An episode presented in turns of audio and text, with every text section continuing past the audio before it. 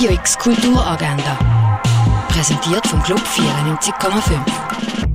Es ist Sonntag, der 24. September und so kannst du die Tag verbringen. Jeden Sonntag ladet Bar du Nord zum gemütlichen Familienzmagen. Das vom halben 10 bis um 2.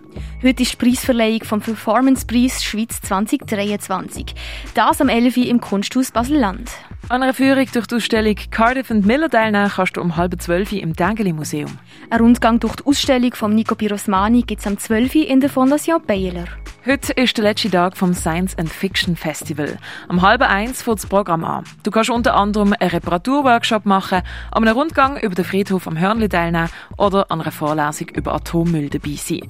Das ab dem halben eins im K-Haus. Tickets findest du auf scienceandfiction.ch. Heute ist die Vernissage von der Kunstkredit Basel-Stadt 2023. Liebe Hello!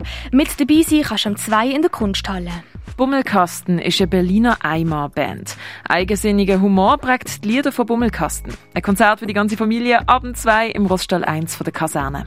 Der Leopold geht bei der Aufnahmeprüfung fürs Medizinstudium durch und geht darum in die Hebammenschule.